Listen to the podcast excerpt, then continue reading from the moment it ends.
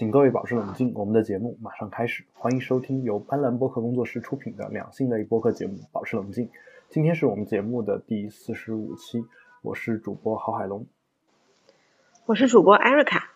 那么本期节目呢是录制于北京时间的八月二十二号，呃，然后最近呢我感冒了，我不知道大家能不能从我的这个声音当中听出来，这个其实真的没有，还是声音美少年，特别的完美。Perfect 啊！我每次特别喜欢跟艾瑞卡做节目，主要的原因就是，嗯，马屁拍的实在是太好了，对吧？然后，嗯，对，其实我说的都是真心话。对，所谓千穿万穿，马屁不穿，对吧？嗯，这个必须的。其实我不知道什么叫千穿万穿，马屁不穿。啊，总之，总之，小时候就经常听到这句话啊。你经常看一些香港人写的小说的时候，经常会有这句话。然后我呢，主要是因为最近这个。一直忙于婚礼啊、结婚筹备啊什么的，然后再加上吹空调吹多了，然后就就有点感冒。啊，你知道这个，当然结婚也是跟我们节目相关的一个话题嘛。这个对呀，结婚是一件非常非常费劲的一个事情啊，就是早你很早的时候就得去筹划各种各样的事儿，然后你在筹划的过程当中，你又不是一个放假的状态，你你还是一个要上班的状态，同时还得要录录节目的这样一个状态。对。所以呢，我们就每每天晚上呢，可能都会有把时间投入到这个里面去做各种各样的策划啊，然后这个也比较痛苦吧，啊，但可能谁都一样。会有痛，嗯，痛并快乐的感觉吗？啊，其实也也就这样，就是就是在完成一件事情，是吗？对对对，但是但毕竟我跟家长的想法可能不一样，他们是在玩任务，他们觉得这个事儿完了就完了。啊！但是他们一定要做这个事情，对，然后我肯定还要把它做得好一点。这时候你看，比如说我做一些这个设计啊，包括请柬呀，啊，相信艾尔卡已经收到了我的请柬了，对吧？嗯，就是那个那是我自己设计的。然后呢，还会有一份纸质的要寄到你那边，应该。哇，好棒，好棒！对，然后呢，呃，这些事情呢，像什么字体啊，什么细节，我都得跟淘宝上做这些事情的人去沟通。啊，然后这个事儿都都会比较麻烦，包括我就是要放照片的时候，这个脸上比如有颗痣，要不要给我 P 掉？那这个什么鬼？这些事儿都可能需要需要做沟通啊，所以比较费劲。再加上这个你订酒店的时候，啊，也分享一下我的经验啊，就是一开始呢，我订了大概一个数量的一个桌，然后后来发现我这个人人缘实在太好。就我基本上我我必须的呀，我请谁谁就会来。然后呢，发现我就是我一开始以为会有一些人是要拒绝啊，但结果大家都同意了。然后然后就多出来了好多预算。我我也是很开心啊，但是就是说可能我还得再把这个场地啊，包括桌子桌数量呢，再稍微的增加一点。有有因为有很多人是远道而来要赶过来。就赶到北京来参加，然后我本来想说他们在外地的话，如果不过来就算了。结果他大家都觉得很很捧场，啊，甚至有些人要参加我从，呃，就是老家办一场嘛，我在北京再办一场，可能有些人要参加我两场，啊，然后就就对这对于这样的朋友，我觉得我这是真爱，对 对，然后好，这是我的一个婚礼的一个事情，也供大家要结婚的各位参考吧。今天呢，我们首先要做一下我们往期节目的追踪，然后有有有两件事要说啊。首先就是有一封这个听众来信，呃，就是我们节目当中写的超级长，对，嗯啊，其实也不算太长，但是就是因为大家都习惯微信了嘛，所以任何一封电子邮件显得都会比较长，对吧？哦，对。然后这其实我们小时候写写封信肯定要比这长好几倍啊，但就是我们还是很开心有能够。就比特新生的呃不是比特新生，保持冷静这个节目能够收到听众的这个来信，因为保持冷静这个节目收到邮件的频率还是非常低的。那么这个邮件呢，我们他是来自一位姓沙的朋友，叫沙和明啊。就我跟他确认过，他同意我公开这封邮件的内容，这个请各各位听众放心啊。就他说这个从去年开始就一直在听海龙哥的节目，从比特新生到保持冷静。最近读了一些关于批判性思维方面的书后，更加喜欢海龙哥的节目。我觉得海龙哥的节目是我听到的所有播客中思维层次比较高的节目。我以为是最高的。撒花撒花撒花！哦，就是我以为是最高。对，然后请告诉我有什么比我的思维层次更高的节目啊，供我们去这个呃学习一下啊。然后他说海龙哥真不愧为 G I 教 G I E 的老师，哈哈，嗯。然后说真心觉得你的节目，尤其是保持冷静，有助于提高我的思考能力，能够看到怎么真正运用批判性思维来思考问题。今天想就这期节目当中的两点，我说说我的看法。啊，这期节目呢，它指的是我们之前有一有一期就是艾瑞卡哭了的那一期啊。啊，这期节目以后就可以叫艾瑞卡哭了的那一期。对对对，然后大家都知道是哪一期。对，这里面他呃谈了两点看法，都以下都是我引用的他的说法啊。呃，引用开始就他说一，这一期节目的第二个话题 A，关于第二个话题提到的证据，我学到了我们要如何避免稻草人谬误啊，他。括号里面做了一个注释，括号，啊，对短信信息的曲解，啊，括号括号完毕。说与思考利益的相关方，括号开始，慎重对待炮男啊，慎重对待约炮的男的女朋的言辞啊，女朋友的言辞吧，应该是啊，对，哦，这里面我需要简单的解释一下，就是当然，现在现在是我我自己的一个呃说法啊，就这里面。呃，说到一个稻草人谬误，就这位听众说这个稻草人谬误指的是什么呢？它指的是呃，我们经常在进行思考的时候会犯到的一种逻辑谬误。这个谬误呢，它指的是，比如艾尔卡他说，就是呃，说他压力太大了，是吧？就艾尔卡，比如他跟我跟我说一句说，啊，我压力太大了。我说，嗯，怎么能一点压力都没有呢？就是你要没有压力，你就没有前进的动力嘛。这这个其实就是我在做一个稻草人谬误的一个分析。因为艾瑞卡说的是他压力太大了，并不是说他要一点压力都没有。你明白吧？就是说，其实我是把艾瑞卡的这个呃信息给故意曲解成另外一个意思，然后攻击他的另外一个意思啊，因为。艾瑞卡本身的那个话是没有什么问题的，但是我就假装他就他的意思就是不应该有任何一点压力，这样的话，嗯嗯啊，然后我再攻击他，大家一听啊，不能有任何一点压力，应该就是错的嘛，对吧？这就是为什么很多这个大家看到微博上有很多人在回答别人的问题的时候，或者说批驳，就是反驳别人问题的时候，经常他不直接在原微博上去回复。而是把对方那个微博当中的一小段或者一些文字截到自己的微博上，然后再去批。这个，这个呢，当然有些是因为这个微博字数限制导致的，那还有一些原因呢，就是因为你这样批的话容易批倒，因为你截取过来那段内容是不是那个人想表达的原意或者本意，有没有断章取义的嫌疑，这个就已经。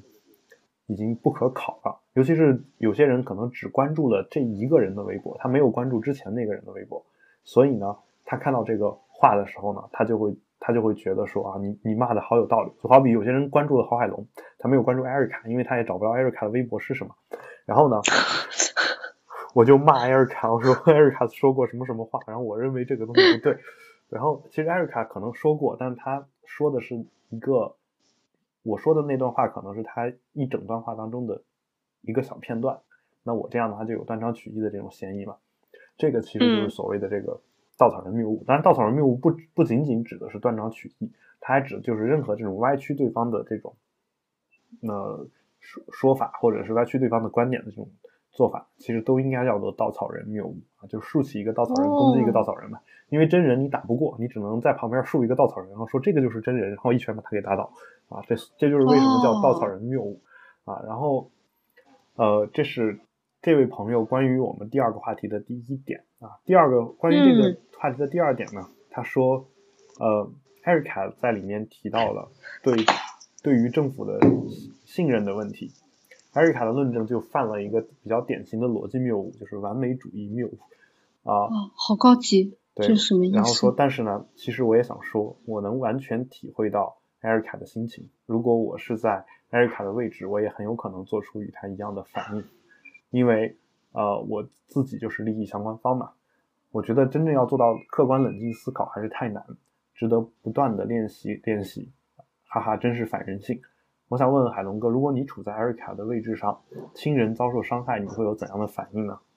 呃，这个我我觉得，首先我肯定会跟艾瑞卡的那个态度可能会差不太多啊，就可能就是，也许我不会很情绪化的表达出来，但是我可能想的事情会更更加的深远啊。啊，我我先先不说 Erica 自己的那个想法，就如果我们也不说政府的事情啊，如果比如说现在这个社会上有一个人，他着着实实的伤害到我了，并且他是一个，嗯，就是他没有任何的理由，他就是就是像就是没有任何道理的把我给伤害到了，然后他也不是不知道什么，他就是故意的要对我做一些不好的事情。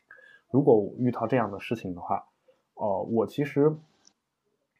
呃，这个伤害如果很大的话，我其实并不会像有些人想的说说这个这种人一定会遭天谴的，就是我不会做这样的事情啊。就是我我觉得天谴这个事儿，嗯啊，你到头来全全都不是天谴，都是人谴就是就是这个人做了一件坏事，你忍了；他做另一件坏事，那个人没忍，那个人把那个人给揍了一顿。在一些人看来，这就叫天谴。其实并不是天谴啊，是那个人。那个人直接去揍的是吧？所以，对，所以，所以我的意思就是说，如果我觉得忍无可忍，我是会站出来的那个人啊。就我觉得有些事情是能忍的，有些事情我是忍不了的。这也许是我跟艾瑞卡不同的一个态度吧。啊，当然就是也分面对的对象是谁啊。有些人我惹不起，那我好汉不吃眼前亏，那我也也可以选选取躲的这种策略啊。就是在有一些事情上呢，就是我觉得，呃呃，还是。就是得结合现实的来去看问题。你现在让我去直接假设我是艾瑞卡的话，我可能也办不到。好，这是关于这个他的这个问题的回答。当然，这里面他还讲到了一个叫完美主义谬误啊。完美主义谬谬误其实指的是什么呢？指的就是他忽略了这个事情，呃，除了百分之百好之外，还有比较好的这样一种可能性。就像我经常在听一些学生。跟我问我一个问题，就是说你能保证这本单词书的每一个单词都是没对的吗？每一个单词的释义都是没有问题的吗？其实大家想一想，任何一本书的作者他都不可能保证任何一本单词书它的里面的释义都是对的，哪怕是我们用来做参考的词典也做不到这一点。所以呢，呃，它的潜台词是什么呢？它的潜台词就是，如果如果我。不能够做到这样完美的话，如果这本词典不能保证它每一个单词都是对的的话，我觉得这本词典我就或者这个词汇书我就不能用来指导我的备考。但这个其实也是有问题的嘛。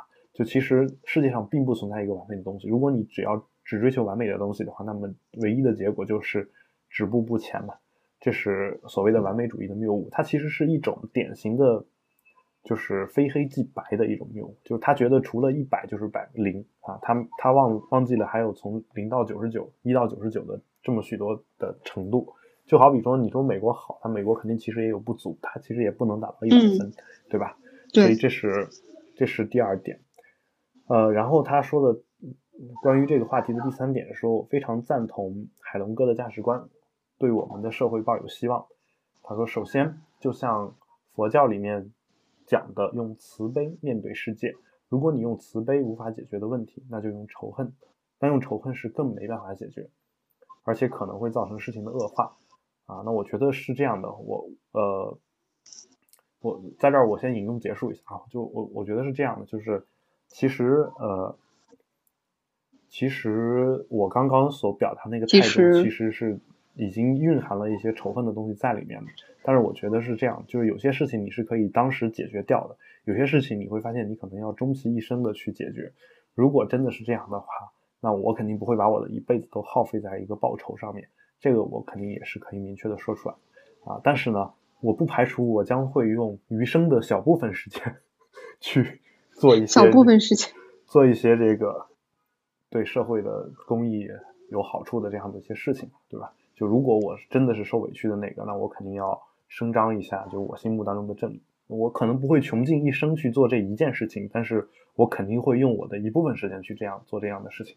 好，这是关于他这个问题的一个我的一个观点。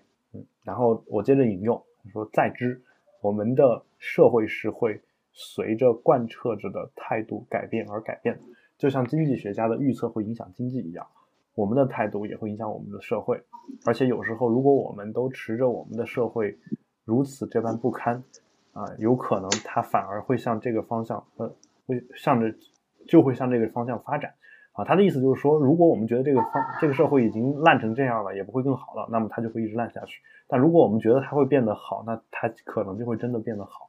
他大概是这个意思。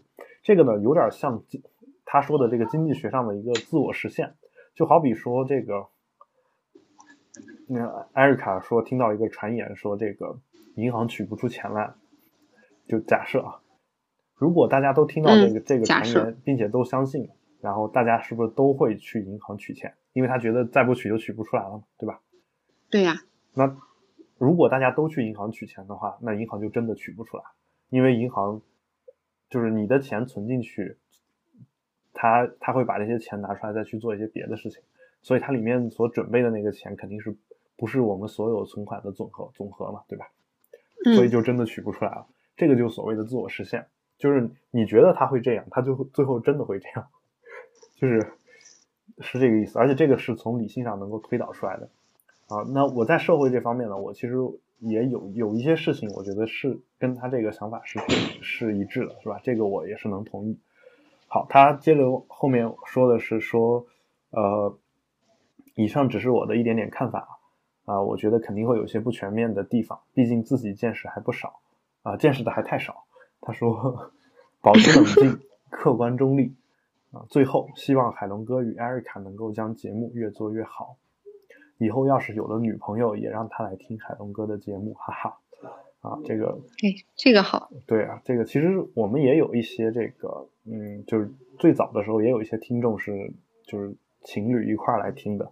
这个事儿我之前也是知道的，我不知道现在那位那对情侣现在是否在坚持听我们的节目。对，然后 请冒个泡。嗯，对。然后最后他说：“P.S. 啊，说最后就是他最后的这个右集嘛，就是说最后我想说一说关于安慰人。我看见的有心理研究说，安慰人的最简单的方式就是说，我完全能够体会你的心情，不要对被所关注的对象进行批判。”不知道这样的效果好不好啊？是他这么说的，然后最后锦住下安啊，引用完毕。那么这里面其实我觉得比我完全能够理解、体会你的心情更好的一个安慰人的方式是是什么？直接把他给抱住。嗯，对我我还有一个方法。嗯，你还有别的回答吗？你就这一句是吧？那我来补充一下。你说。就是嗯，就是，比如说，把我的信用卡拿去随便刷吧。好吧，行。我比较喜欢这个回答。请问你的消费额度是多少呢？嗯，零。我可以去买一个。啊，瞬间就心塞了。我以为是那个，我以为你会说来一发这种。哦，那看来在性跟钱之间，我还是选择了钱。哦，我是一个多么物质的女人。这样的你，你因为你的工作就天天在跟性打交道，所以啊，真的是。对，所以你你要靠性来换钱嘛啊，听上去好像多么的不堪，好，不能这么说，就得靠你的研究研究这个性方面的学问来换钱，对吧？是这个对，嗯，好，那这就是其实就是我们的一个听众的反馈啊，这是也非常感谢这位读者的来信，嗯，然后呢，非常感谢你哦。应该是听众的来信，然后其实还有另外一位听，就是听众给我们在 Telegram 群里面做了反馈，呃，这位朋友呢叫 Seed 张，啊，Seed 张，Seed 就 S I E D，张就是啊，我们通常那个张，啊，他是英英文名嘛，所以我其实并不知道那几个汉字是怎么写的，呃，应该他也是一位曾经做过或者正在做播客的一位同行，他哇，他在这里面呢就提到了说，其实。他一直觉得说我们这个保持播冷静播客是两性播客还是情感播客？嗯嗯，希望不要过多的纯粹的情感话题，而是聚焦于性这个科普话题。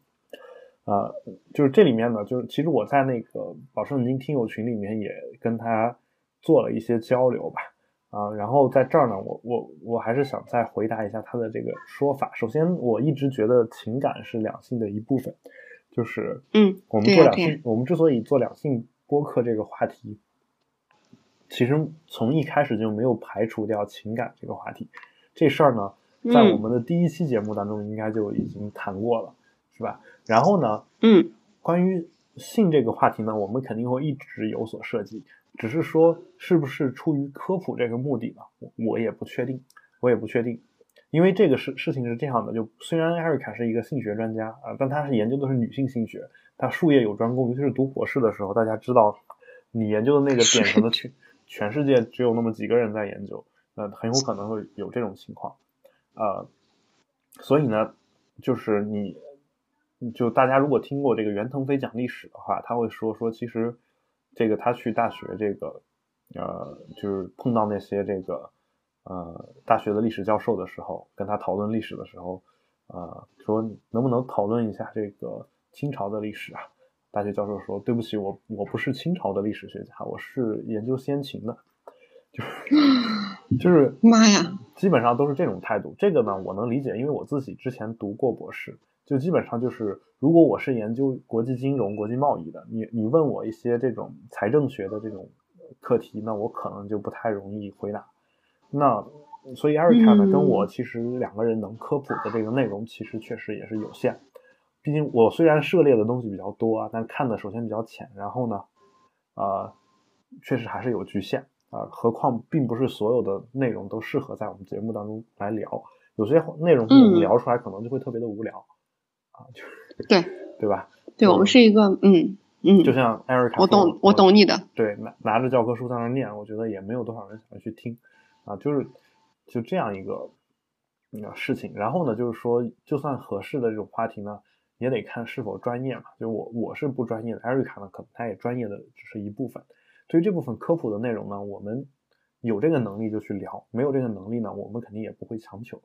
那我们更多可能也会聊一些这种跟社会有关的呀，跟八卦有关的呀，跟情感有关的这种话题，我们都会有啊。而且就是这样的话，才能不把我们这个节目给做窄。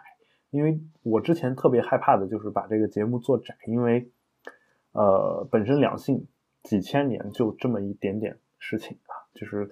从秦始皇那会儿啊，从从我们元谋人那会儿，就是两两性他就做的是这么点事儿啊，只是说现在有一些什么玩具啊什么的，这个避孕套之类的这种东西，那我觉得就是在这个人工智能彻底彻底取代人类之前，我觉得暂时也没有更多更新的这种话题可以去讲。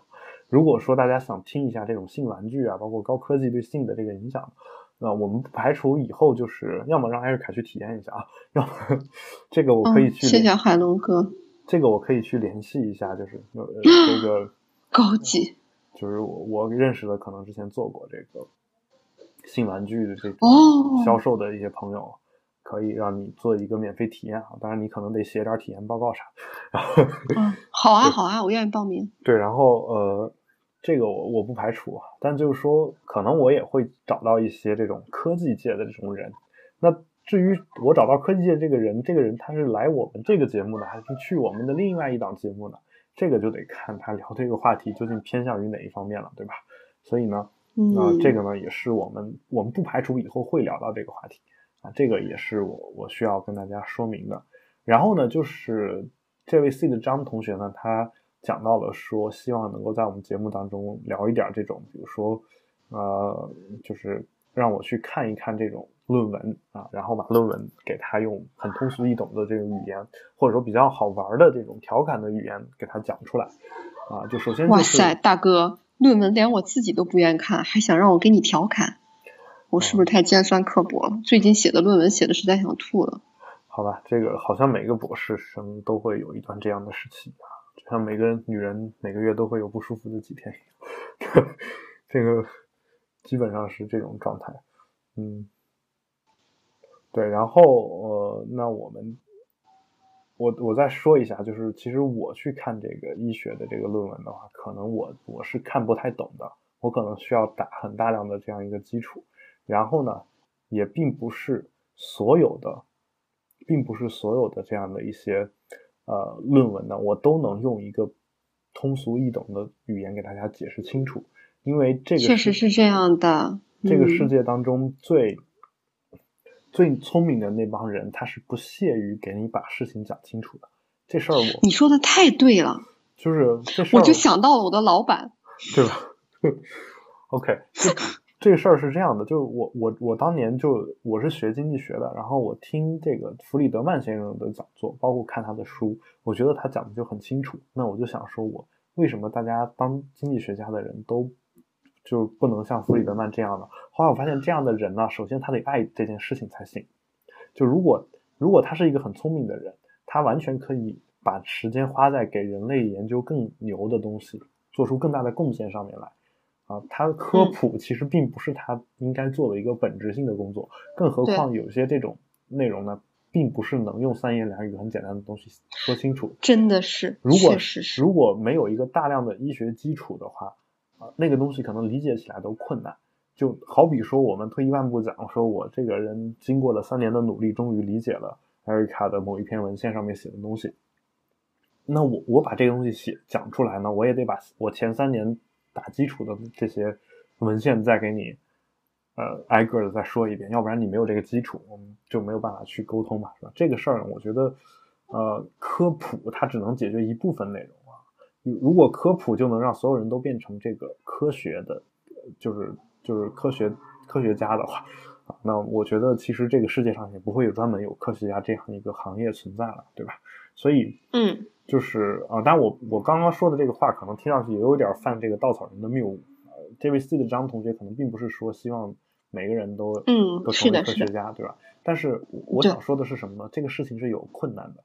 这个困难不仅仅是我在群里面说的我有时间或者没时间的问题，更可怕的有可能是我哪怕有时间我也看不懂的问题。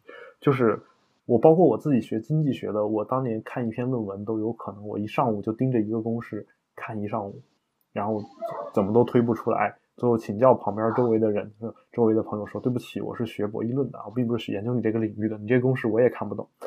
”然后后来发现全全世界懂这个懂这个公式的就那么两三个人，其中一个是论文的作者，一个是我自己导师，然后 然后还有一个导师呢，你几个月可能都见不着，然后然后。论文的作者，你写邮件兴冲冲的写过去，然后那边如果心情好，就给你回一个说啊，你参考一下什么什么什么哪个哪个都地方，你基本上就能理解。如果那人心情不好，可能直接一句给你顶回来，说你先把数学学好了再跟我讨论问题。这个 大牛的风格都是这样的。我最近老板给我回的邮件都是，比如说。写该不该写是你有没有脑子的问题，然后就剩我一脸懵逼的看着这个邮件，我特别想说老板，我真的不知道那个统计学是什么意思。对，然后就就反正就统计学还好吧，统计学就是我至少我还是经过一个很强的、很扎实的统计学基础。对，哇塞，那是以后可以找你吗？啊，看中你了。可以找我，我收费很贵。哦，忘了，统计史的老师收费都好贵的。好吧，先这样暂定。呃，虽然我不会这个 MATLAB，但是我经常写 R 语言，或者说至少写过 R 语言的东西。这个我们用 SPSS。啊，那个应该比 R 语言和 MATLAB 更简单一点。哦，这样啊。就你们是图形化操作界面，我说的那俩都是需要编程的，基本上。哦。当然，我在这儿有点吹牛的意思啊，就是其实我确实用 R 语言写过东西，但可能也并不是那么高深。但我相信，就是一个基本的统计的回归啊什么的，可能做起来应该没什么大问题。包括这个 呃呃，请给我打个八折。面板数据之类的，应该是可以做的啊。但我已经很久没有接触这件事儿了啊，所以捡起来可能也需要我再补一补啊。这个补的过程谁给我付钱的？OK 啊，好难搞。我毕业已经两年了嘛，对吧？然后嗯。好，这是关于这位这位朋友的这样一个建议，我们的一个答复啊。啊然后最后，当然我也要说一下，确实我自己能力有限啊，水平不足，能力有限啊，呃，做不到的事情呢，也希望大家多多担待啊。然后我我我举我说了一个理由，说我并不是全职工作的，什么并不是全职在做这个博客的啊。但这个事儿呢，我觉得嗯啊，其实我觉得我这个回答特别的不专业啊，就是。呃，我特别，其实我个人特别不喜欢说我今天感冒了啊，或者是我我也不喜欢说说我我不是全职做这件事情。我觉得你做的做出来就是供大家所评判的。我觉得，呃，就好比说你是一个主播，那么你感冒了，主播也可能是你的工作，那你就应该把它做好，你不应该用感冒为理由来说说就博得听众的同情啊。嗯就我其实也没有这个意思，我的意思就是说，就我们也没有这个意思，嗯，我的意思是说的，希望大家能够原谅，而不是同情，就是是这个意思。呃，因为我其实之前在新东方讲课或者当老师呀什么的，我也特别不喜欢一个老师上来就说自己病了或者怎么样。我觉得这个事儿病与不病，其实你自己是知道的啊，然后学生也能够看出来，你就好好讲就好啊，你只要好好讲，大家觉得你这人就是专业的或者职业的。啊，但这个确实也跟这个钱又是钱是有关系的，因为我们现在到目前为止，保持冷静的播客没有一分钱的收入，啊，然后呃都是靠我个人在贴钱在运运转的，啊，所以这个事儿呢是嗯是这样的，就是当我们这个保持冷静是一个免费的节目的时候，做出来的话，大家对我们的评价就会倾向于好，因为他们不用花钱。因为他们不用花钱，对吧？嗯，对吧？因为你不花钱，你不好意思说别人不好嘛，啊！但是对一一旦我们要开始收费的话，哪怕你敢收一分钱，那有可能这种各种各样的批评就会蜂拥而至。那在我们做免费哦，做我真的还免费做这我真的还没想过这个问题啊，海龙哥。对，就是在我们免费做嗯这件事情的时候，啊、就是其实如果有这种批评的意见呢，我其实是非常珍惜的。然后呢，就是呃，我同时也在想这样一个问题，其实就是哪怕我们是免费在做，那我也希望能够一个稍微高的一个标准来要求一下我们自己。这样的话，我们以后哪怕呃要收费或者要接广告或者怎么样，才能用一个更加有底气的方式去去谈啊，这是我我的一个想法。嗯但是当然就是说，可预见的将来，我这个比特星呃不是比特星了，保持冷静这个节目呢，暂时还是没有这个呃付费的这样一个计划这个你跟我录节目的时候还想着别的男人，一直都在说比特新生，好伤心。好吧，我我想别的男人没事啊，就是不要想着别的女人就行。我是我是直男嘛，被你视为直男癌的人。对，然后呃，然后就是嗯，当然我还是得心怀着我的媳妇儿跟你录节目。哦哦，谢谢谢谢谢谢谢谢嫂子。啊，嗯，对，要不然我，要不然我这期节目被他听到了，这个事儿也就不好办了，对吧？毕竟马上要结婚，对对对呃不是马上要对对结婚，对多是马上要谢嫂子办婚礼的。就是已已经结婚了的人，哎呀不行，快打住，越说概念越错。OK OK，呃，就嗯，反正就我想说的是，表达的就这样一个意思嘛，希望各位听众也嗯理解啊，就是大家知道这个，呃，就是我们这个事情呢本身所面临的一个困难就在于此。就以我们比特新生和保持冷静这两档节目的这个听众的话，在国外其实养活自己已经绰绰有余了。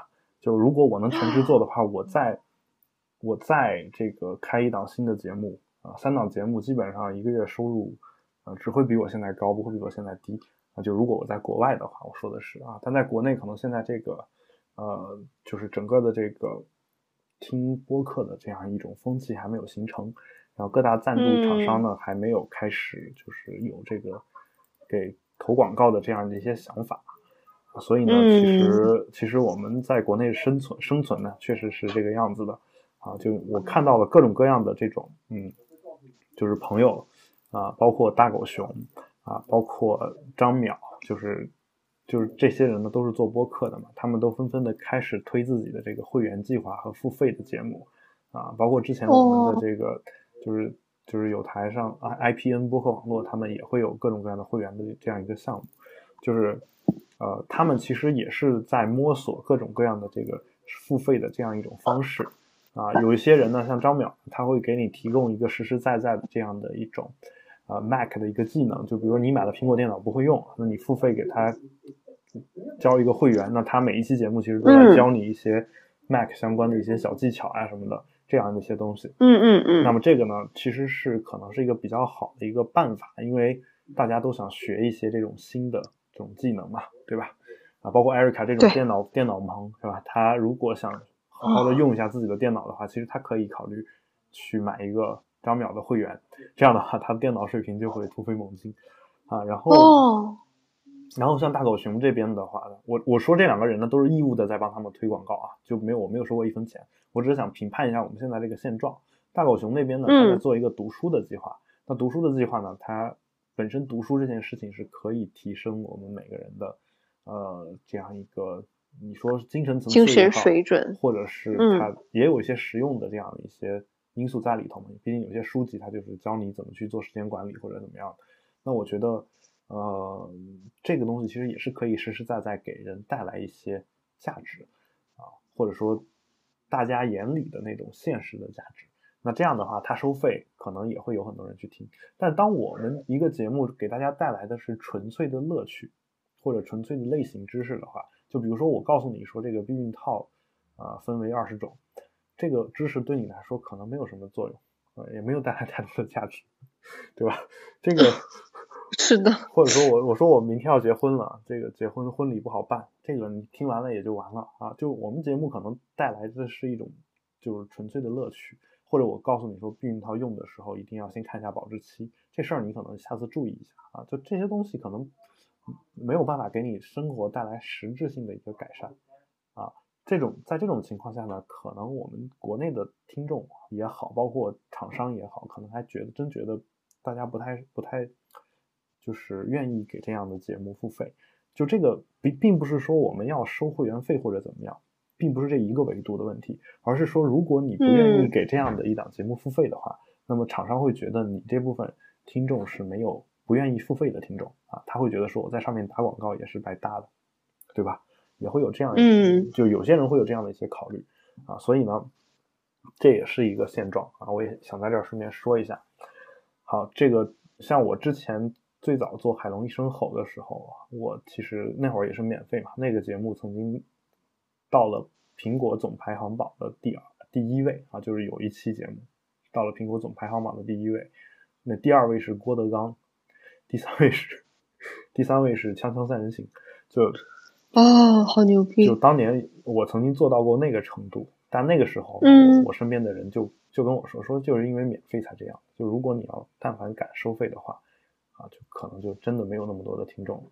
那这个话呢，我并不是我并不是完全不信啊。但虽然我觉得免费你能做到第一也很难，但是啊，真的要收费的话，可能你的听众也好或者什么也好，就会有一个大幅的一个下降啊。这在中国其实都是不可避免，或者在世界范围内其实都不可避免。这个也是我们播客的一个现状。好，那么关于这个事儿说完之后，那我就海龙哥，嗯。我忽然觉得好内疚，怎么都没有帮你承担任何这些辛劳又繁琐的精神重担。对我其实一直想让艾瑞卡能顺便录个节目啥的。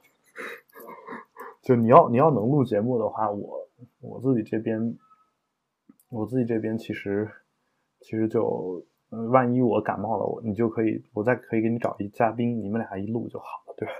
但是现在。基本上还是得我一个人在那撑着，对，基本上是。你简直就像我的健身教练一样。对。我的健身教练说，我根本就不指指望你能练成什么样，你现在先把体能及格就不错了。对我，我觉得，我觉得你现在能把电脑水平先补起来，我觉得就不错了。毕竟以后的医学也要跟电脑扯上关系的。嗯。你走在这个时代的前面，你你以后活得会好一点。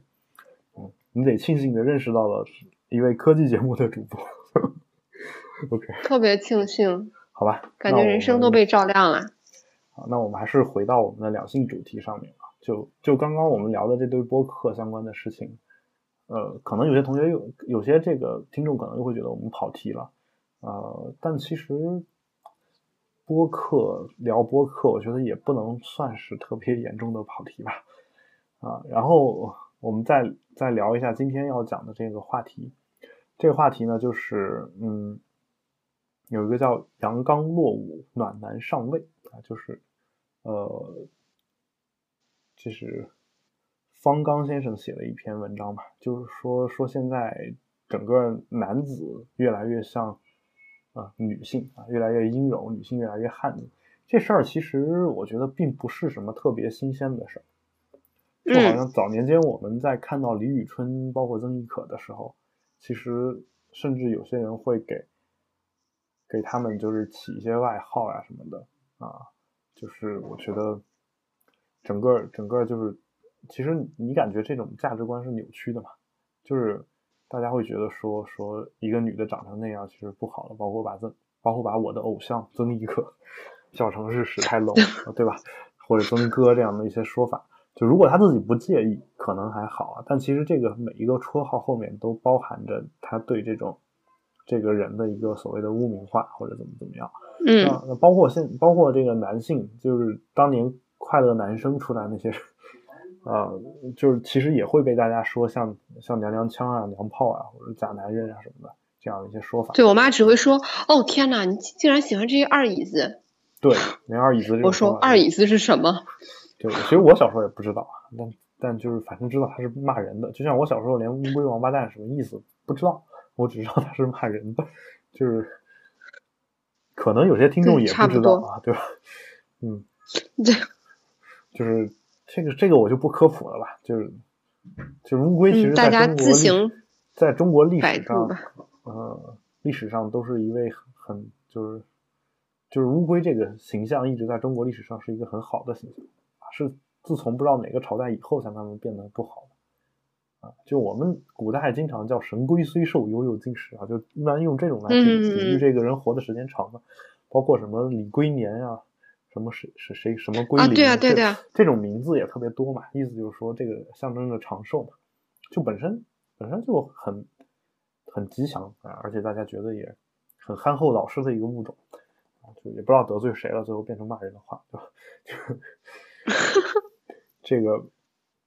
当然，就是至于为什么骂人，这个你自己去想啊，这个我就不在这儿科普了。这个我觉得大家应该都知道啊。然后如果不知道的话，请在我们的群里面讨论一下。然后呃，所以呢，我想说的是什么？想说的是，其实这两年我们对这种男性有女性化、女性有男性化的这种感觉，其实慢慢的大家已经可以，就是已经觉得。就是能接受了，你不觉得吗？就是对对啊，反而反而反而就会变得就是，像所谓说什么大男子汉气质这种东西，其实已经变成了贬义词。就方刚先生这里面文章写的嘛，说包括我我我之前知道一个词叫男人味儿，男人味儿其实就指的是你身上有各种味道 这样的这样的意思，对啊。但其实男人味儿本来它是一个形容男性一个比较好的词嘛，那后来慢也变成贬义词。现在就就真正流行的是什么所谓的暖男男闺蜜啊这样的一些说法。然后呢，我我这个人呢，由于本身呃性格比较温和啊，虽然长得有点彪悍啊，但是性格比较温和。然后整个所以你也是暖男喽？就是我我我我也是很惊讶，就是我这个人其实一直以来都不算一个，就是从外形上或者是整个人的这个气质上啊，大家觉得我就是。虽然我小时候是很狂妄的这么一个人，就包括狂妄，就是上中学的时候，校园霸凌的人，就就是这种欺负我的人呢，一般也就欺负我的比较少，因为他们说出去，咱们出去打去，我就会真的跟他们出去啊。他们一看这种这种人哇，没有想到哎，一看这种情况，他们其实其实就小时候小孩打架的时候都拼的是气势，你知道吗？你要表现出一副不怕他的样子。男孩子是这个样子的，你要表现出一副不怕他的样子，他就会怕你。然后他他怕你的话，就慢慢会给自己找台阶下，然后就就不打了。当他把你拉出去，他最后他主动拉你出去，他又没打你，这个事儿出现过一次以后，这个事儿就会被传开。传开之后呢，你这个人的形象就会被树立起来。你明白吗？哦。男孩子之间的较量实在是脑洞太大了。就当你的这个就是天不怕地不怕的这个形象被树立起来以后，一般也就没有人再把你拉出去跟你打。原来男生是这样的。对，因为因为他觉得就是就觉得你很厉害，但其实他也不知道为什么，就说这人你别惹，为什么不惹？别问为什么，不要惹。然后。就是不明觉厉的样子。对，如果如果是艾瑞卡，你听说过一个人说，就海海龙那人你别惹啊，然后你说为什么？说别问为什么，反正不要惹。你会不会觉得这个人特别可怕？嗯对吧？人都是这样的，对吧？就就好比说，但是我觉得我应该是剩下那个一定要犯贱然后去惹你的人。对，因为女女的惹男的有时候其实是占便宜的，你知道吗？就是嗯，对，就是其实你你们其实有时候觉得男的会对你不会不敢把你们怎么样，但如果是一个男的去遇到这种情况，可能就会有一种自我保护的这种意识啊。但我也没有那么厉害啊，就是就是说本身呃平时跟我交流比较深的人知道我性格还是比较柔和的这么一个人，那这种情况。呃，其实，在小时候就并不是那么招大部分的这种混社会的这种女性的喜欢 啊，就是大家知道啊，这简直没有办法想象。就是比如说，因为因为初中嘛，就是我们经常这种早恋呀或者什么的这种，你知道，一般就是这种我知道，经常在外面混的这种女性，早恋这个事儿比较开放，对吧？那我跟他们也保持了一个良好的关系，但是。最后也没有跟他们谈成，原来结局是这样的凄惨。对，然后当然就是也也有很多其他就是这种本身比较柔和的，没有在外面混的女性是喜欢我的，这个情况也是也是有的，就就是会有这种情况。但现在慢慢的、慢慢的，你会发现，呃，我这样的一种性格的男的，已经慢慢的。就最近，好像是上了大学以后，或者大学毕业以后，慢慢的我发现我特别受女性欢迎，啊，就是，这也许是我的错觉啊，就是，就是之前就是像我这种，啊，就是手无缚鸡之力啊，就的人啊，就其实其实大家觉得说你你作为一个男人连都保护不了我，对吧？这种感觉，但现在大家不会这么觉得。啊，呃，当然也也有一种说法，就是他会觉得说说你你这样的人聪明啊，就是你替我报仇根本不需要动手，就也会有这样子，就这样的一种想法，对吧？有这样的一种想法，大大概对吧？对吧？然后，那我我不清楚啊，就反正嗯，反正我也会会被一些人嗯，就是会觉得说是性格比较柔和嘛，然后但是我我对啊，你很好啊，对。他不会觉得说我是一个糙汉啊什么的，出去就跟别人斗去这种，他不会觉得我是这种人，而因而还会喜欢我。我觉得这种这事儿在我小时候是不可想象的，这叫反差萌，是吧？OK，嗯，就是反正哎，但是就是既然你说到这一点，海龙哥，就是我我我一直在思考一个问题啊，然后嗯，就是我原来就是你像咱们这个文章里说的，呃，男。男生原来都讲求阳刚嘛，就其实我自己到现在就是，呃，审美啊什么的，就是还喜欢那种呃比较 man 的男生，就比如说杰森斯坦森那一款。那款你不怕被压？我去，就是就是特别喜欢，然后觉得男性荷尔蒙爆棚，然后但是呢，有一次跟在跟朋友聊天，然后他说。他说了一个词，我觉得说的挺好。他说就是，其实可能只是一种虚荣的安全感。嗯，就是就是他看起来很有男人的安全感给你。嗯，但是实际上他做的事并没有办法让你感觉到有一个男性对女性的真实的安全感。嗯，嗯，就怎么说呢？好像比较空泛。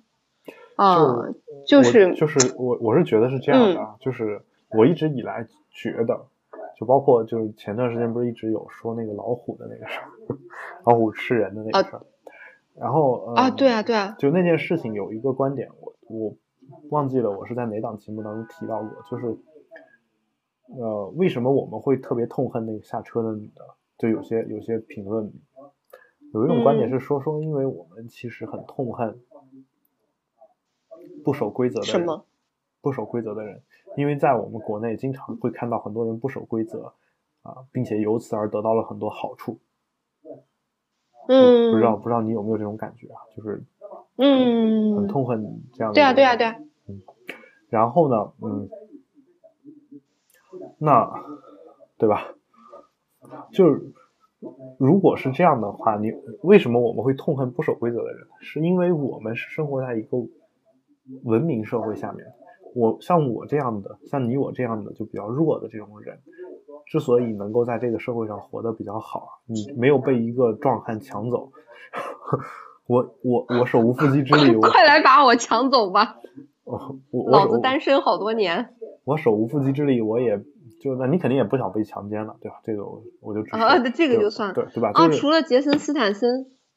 对，然后然后我走在路上，我也不怕说，嗯，突然来一个壮汉就把我胖暴揍一顿，然后他不用负任何责任。我为什么我们有这样的一个自信？为什么我会觉得活在这儿比较安全？那还是因为有文明世界的规则在制约着大家，对吧？那所以所以就是，如果一旦有人打破了规则，我们就觉得他应该受到惩罚。如果如果他打破了规则而没有受到惩罚，我们就会觉得我们我们没有安全感。你明白吧？嗯。所以其实有时候我们的一部分安全感是建立在规则上面。那这个时候，如果已经有规则保障我们了，那么。规则上面建立的这种安全感和男性荷尔蒙，包括整个男性那个身体强壮所建立的安全感，这个其实就这两种安全感其实并不是一种，而且它可能还会有一些冲突。啊，对，你明白吧？就这个我好像能明白。嗯，就这个时候，如果规则这边的这种安全感，其实更多的看的是一个人的这种智力。就就在我看来啊，就是说怎么才能让这个社会能够按照一个既定的规则去运转。然后这样的话，大才能保证大家活在这儿都没有什么问题。哪怕是一个啊，虽然人有一种人叫小草，有一种人叫大树啊，但是但是这个小草，我们怎么样才能怎么样才能让这个人哪怕是小草也能够活得很好啊？像我们这种就是呃，哪怕是小草，我也能够茁壮的成长，而不不是被人肆意践踏的那样一种感觉。如果一个社会能够保障到这一点的话，那这个时候。你说的所谓的男性荷尔蒙的这种这种安全感，可能就变得比较淡。那比较淡的话，那剩下的只有审美上的这种需求。嗯，对吧？杰森斯坦森，我也我我也觉得很厉害啊，就是巨巨石强森啊。然后那个，哎，那个就算了，那个就算了，那个就算了。好吧。艾瑞卡反应好激烈。好，就反正反正就就嗯。就类似这样的人，我我觉得都都都还好，然后，然后就就这样的，就对啊，然后，呃，哎，你这个直男真是啊，就就是跟海龙哥这个直男聊到男性的审美的时候，我觉得对男性的审美，我觉得这个话题已经进行不下去了。好吧，就是我觉得就是怎么说呢？我的审美一直以来还是，大家还是觉得还是比较好的呀。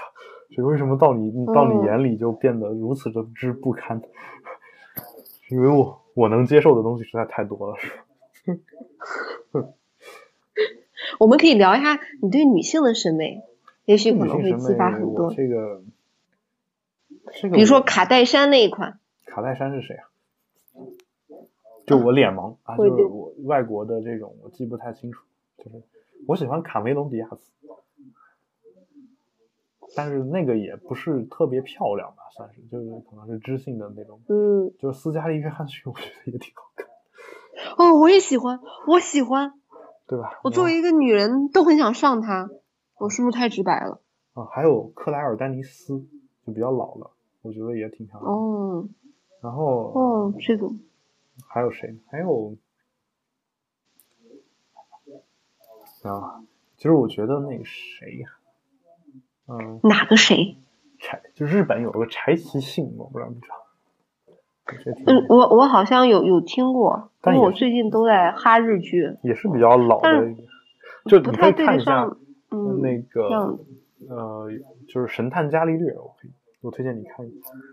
嗯，《神探伽利略》第一部，第一部是柴崎幸演的，第二部是吉高由里子，然后。吉高游离子就是我不喜欢的一种长相。如果你非要从仅从颜值来看的话，我觉得就不我不喜欢的长相。现在就开始百度。嗯，然后柴崎幸是我比较喜欢的长相。啊，然后哦，对，然后大概就是就是这么一个状况。那欧美的话，我就就就我说的那些嘛。我不知道你你你觉得我的审美是有问题的？挺好的，起码在斯嘉丽·约翰逊上，我们两个取得了共识。嗯，那你喜欢的欧美的男明星有谁？杰森·斯坦森。之后。然后，嗯，演那个精灵王的是叫李佩尔吗？我不是，就是那个，嗯，国内霍比特人看了吗？没有。啊，我真是想抽你！对啊，我我其实我其实在想啊，就是像这小罗伯特·唐尼这种，你不喜欢吗？呃，还行，但是我不喜欢浓眉大眼的男生。小罗伯特·唐尼挺，嗯，我我不知道当说当讲不当讲啊，就是当讲，就是说了当讲不讲不当讲，我的台词一定是当讲，快讲。就是我媳妇儿也刚好不喜欢浓眉大眼这一款。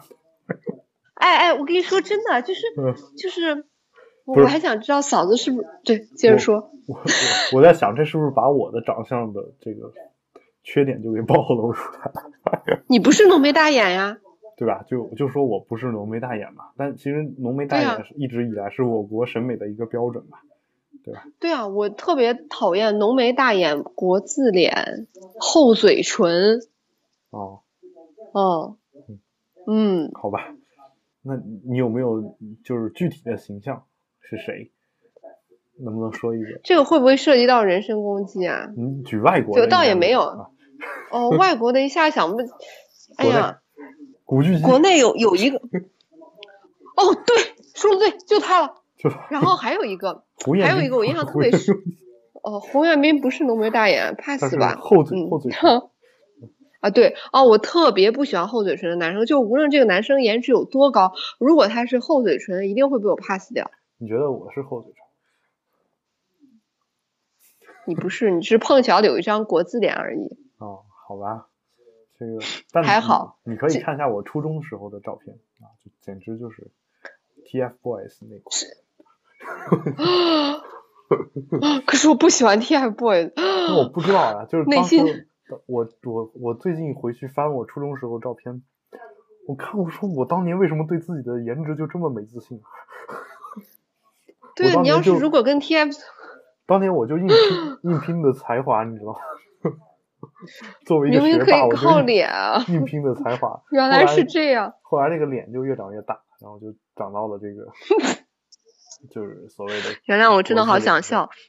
嗯，好吧，反正就出现这种情况。甚至有人跟我在我的某些照片下面评论三个字叫高晓松，然后我 妈呀，我我还是继续在微博上匿名吧。我假装看不见，赶紧把他拉黑。其实其实我有时候戴帽子长得，你说我像李宗盛，我都可以接受啊。包括嗯，哎，真的有一点。包括像张震岳的也有说，但是。这个得挑角角度，有一点，有一点，对，得挑角度。包括我，我，我这个耳钉其实就照着张震岳打的，是，是他让我坚定了要打耳洞的这个信心。因为我觉得你真的是个直男吗？他那个耳垂和那个就是耳钉的那个比例跟我这个耳垂就基本差不多，我觉得。哦，直男真的会打耳钉吗？原谅我的固化的认识，虽然我们已经讨论了很多次了。就是你看啊，小我主要是这样的，我小时候要留长发，家里不让留，说你长大了长大了长大了随便你啊，我要染头发，家里不让染，说长大了随便你。长大了之后，我发现我也留长发也怪累的，打理起来，这个染头发也挺挺费劲。那就那我留了长发，那就真的成高晓松了，不要留。那我而而且我快没头发，想成也成不了，顶多变成一孟非这种。对，反正这个 style 也不错。对，然后我就说这个，嗯，那还有什么呢？还有什么能让我打理的稍微不那么勤的事儿，还能体现出我小时候的叛逆来？我觉得只有打耳洞，真就打了个耳洞啊，觉得挺好的。嗯，然后我打完之后，就就微博上一位网友啊，就也是我的。就微博上互相认识的一个人叫唐拉拉，嗯，嗯，就是锤子科技的一个，就是公负责公关的一位朋友，他，嗯，说，呃，他跟我说说你打耳洞就玩三个月你就不新鲜，我打完确实有这种体会，一语成谶，嗯，然后然后打完之后。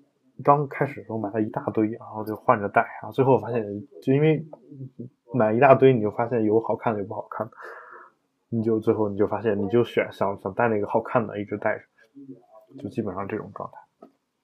嗯。哦，连我都没有耳洞。嗯。对，然后。说完了。但你有脑洞就行。嗯，我脑洞还是挺大的。嗯，脑洞上要带一个脑环。嗯，并没有脑环呢。对，就是我想起前两天我说人人体穿孔这个事儿，就我其实耳朵上能接受啊，但鼻子上和嘴嘴唇上，我也我也觉得就是我看着不难受。但你一旦穿到这个舌头上啊，包括呃这个。还有一些什么地方来，就是一旦要穿一环的话，啊，就我就会我看着也会疼，我觉得就。难道有人会穿到钉钉上吗？你不知道有一种说法叫入珠吗？我今天知道了。对吧？然后就就大概就是在那个钉钉上面植入一个东西，就得这个比穿孔可能更费劲一点，就你做外科手术把它给放放进去，对吧？就最后像钉钉，就像狼牙棒一样，当然取决于你植入多少颗。啊，饶了我吧。对，就那种感觉，就是当然，大家如果想体验，也可以买那种外面有凸点的避孕套，是吧？这个可能也可以实现一个类似的效果。嗯，对，然后呃，就也有穿到那儿，然后我我我我聊的时候，你都会觉得下面会一阵发疼。对对对对对，就那种一阵阴风吹过。对，你也有这个感觉，你都没有钉钉。因为我，可是我有小阴唇啊！我在想，不会有人会把小阴唇上打洞穿环吧？有，嗯，这个也是有的。所以我就觉得一阵冷风吹过。不一定是穿环啊，还有可能镶嵌一些珠子呀，就就哦，对吧？这个这个大家也可以上网上搜一些图片啊，反正。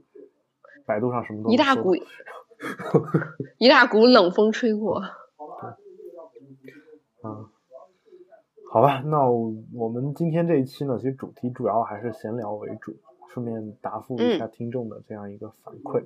呃，那我们今天的这个节目啊，呃，也赶刚好赶上我这个状态不太对啊，就也就大概就做到这儿。但其实我我倒是有一个感觉，就是越是状态不对，越是闲聊瞎扯，听众越爱听。就我发现有有这么一个问题啊，就是也不能说问题啊，就是我自己就是这种人，就一个比如说你是一个这个，你本身是一个假设是一个科技节目，我就特别想听一点这俩主播聊点他们感情问题。你们 你们本来是一个情感类节目，我就特别想听一下他们聊一聊这个最近这个买车的问题。就是窥探隐私的欲望吗？就是你，你本来是一个情感类，就是就是两性类节目啊，我就特别想想听一下他们闲扯一下最近他们生活上遇到一些困难啊，就就好像就大家就觉得说就是文不对题这个反差萌会特别爽，对，反差萌啊。本期节目我们的主题就叫反差萌吧。好，耶。本期节目是反差萌啊，是我们的一个标题最短的一期节目了。嗯，好，我同意。好，那我们今天的节目就做到这儿，感谢大家的收听，也欢迎大家收听由斑斓博客工作室出品的我们的另外一档节目《比特新生》。呃，我们的这个保持冷静的微博是保持冷静播客六个汉字，也欢迎大家给我们的电子邮箱写信，呃，来反映我们播客的问题。啊，我们的电子邮箱是郝海龙 at 斑斓点社，郝海龙 at 斑斓点社，然后。怎么这么奇怪的语气？斑斓点瘦这个也是我们斑斓播客工作室的一个主页，然后大家也可以在上面找找到我们各种联系方式，包括我们的 Telegram 群也可以找到。啊，写写写给我的邮件呢，就基本上我都会默认你同意，我们把它内容公开出来。但如果你你就是如果你不确认的话，我会就是我不会公布你的全名啊。比如说你过来一个名字，然后我可能会。只会公布一下姓，啊，就这个基本上还是能够起到一个保护隐私的作用，是吧？除非你信这种姓全全中国就一个的那种信啊，这个 信个死字儿。有啊，真有啊，真有，还有姓电啊，真有我。就就就电，你知道吗？就是停电的那个电。祭电的。有电有电没电那个电，就是那个电是因为那人是电瓶厂捡到的一个孩子，最后 起起名字就给起了个叫电瓶厂，然后呵呵。对，然后还有姓醋的，你知道吗？这个真不知道。就是喝的那个醋啊，就吃醋的醋。现在知道了。对，然后还有姓那个，嗯，姓操的有，你知道吧？这个跟我们节目主题有关系，而且是真的是那个操，就是入肉那个操，就就关于 关于就那个字啊，现在也有也有很多人有不同的这个想法，因为入肉那个那个字有。有人说那个字通过这个汉字的构字法、构词法来说，它应该不读“操”，应该读就是有一种说法是读“入”，就是它是形声字嘛，对，嗯，在肉体之间的“入”就是那个字，哦，所以它应该读“入”啊，“肉”是形旁，“入”是身旁嘛，对吧？对吧？还有一种说法就它应该读“日”，就是我们通常所说的“日”就是那个字。有些人就这么想，因为入肉连在一块儿，特别连在一起，这两个音连在一块儿，特别听上去像日，对。哦。对，也也有也有这样的。你竟然连这个都懂。对，这个大家想听干货，我们最后给大家分享点干货。做得好。好，那我们本期节目就到这里，感谢大家收听，拜拜。拜拜。